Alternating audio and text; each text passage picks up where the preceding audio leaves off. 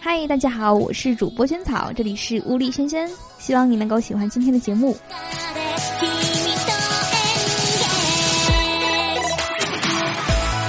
我呢想约一个小学妹一起吃晚餐，但无论怎么说，她总是说心里虚得慌，不敢见我。我急了，我突然间憋出来一句说：“那你见我之前先报个警总行了吧？让警察叔叔来看着我们吃。”某男同事呢对一个女同事有意思，请这个女同事吃饭，就问了说：“你喜欢吃啥呀？”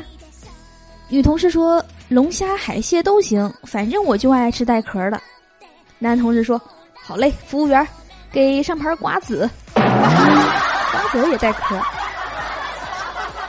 妈妈领着哭闹的孩子在街上走，孩子说：“妈妈，我快忍不住了，我要拉出来了。”妈妈说：“哎，等会儿去麦当劳那儿有。”孩子疯狂的跑过去，停在了门口。妈妈跟在后面，一边翻着包里的卫生纸，看着孩子推不动门，就喊说：“哎呀，拉呀！”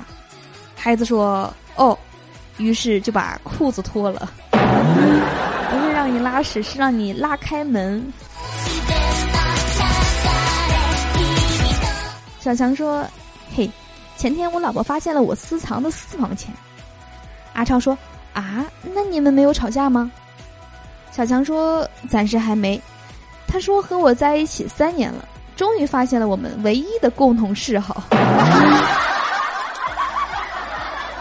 沙僧呢加入取经大队，唐僧叮嘱说：“一定要听师兄的话。”哦，知道了。不久呢，孙悟空对沙僧说：“沙师弟，我叫你杀师弟，你没听见吗？”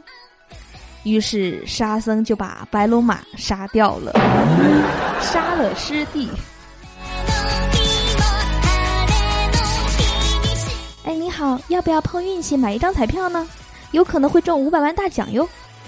哦，那请问什么时候开奖？下星期六。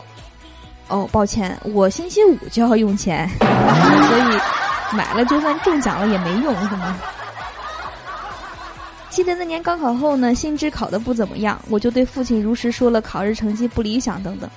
父亲无奈的说：“哎，不行的话就复读吧。”这时候坐在一旁的爷爷生气的说：“还考不上就考不上，还服什么读啊？真是我的亲爷爷。”以下呢是有七个小常识：一，食物从口腔到胃部需要七秒；二。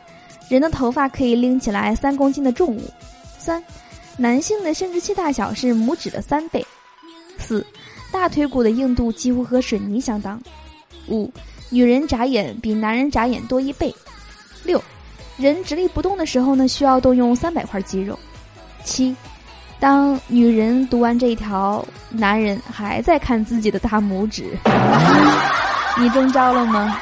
你是不是在看自己大拇指呢？我心中的人大代表啊，都应该要以郭冬临为楷模，每天都要带着全新的汰渍洗衣粉，专治多年老便秘的碧生源肠润茶，冷热都能吃的桑姜感冒胶囊，家中常备健胃消食片儿，一痛就贴的万通筋骨贴，走家串户破门而入，心系百姓情暖万家，嘘寒问暖共赴和谐。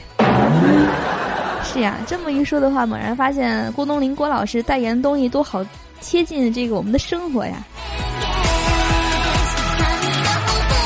有一个男生呢，端着盆儿去学校的公共澡堂去洗澡，忽然迎面碰见了一个心仪已久的女生和两个同伴刚洗完澡回来，他心里一慌，和他们打招呼就问了说：“哎，澡堂里人多不多？”我说：“这位同学，男男女澡堂好像是分开的吧？”好的，我是主播仙草，以上是我们今天节目的笑话了，希望你能够喜欢。在这里呢，邀请你关注一下我们节目的微信公众账号，搜索“屋里轩轩”，关注“屋里轩轩”，然后呢，这样的话每天就可以提前一天呢收到新节目了，就可以听到最新的段子了。然后呢，同时呢，你在公众号页面呢，呃，回复“萱草的照片”五个字呢，你就可以看到主播本人的照片了。然后呢会不定期的更换哟，希望能够给你一些惊喜。然后呢，在那边我们有更多的互动。好的，那我们今天节目就到这里了，我们明天见啦，拜拜。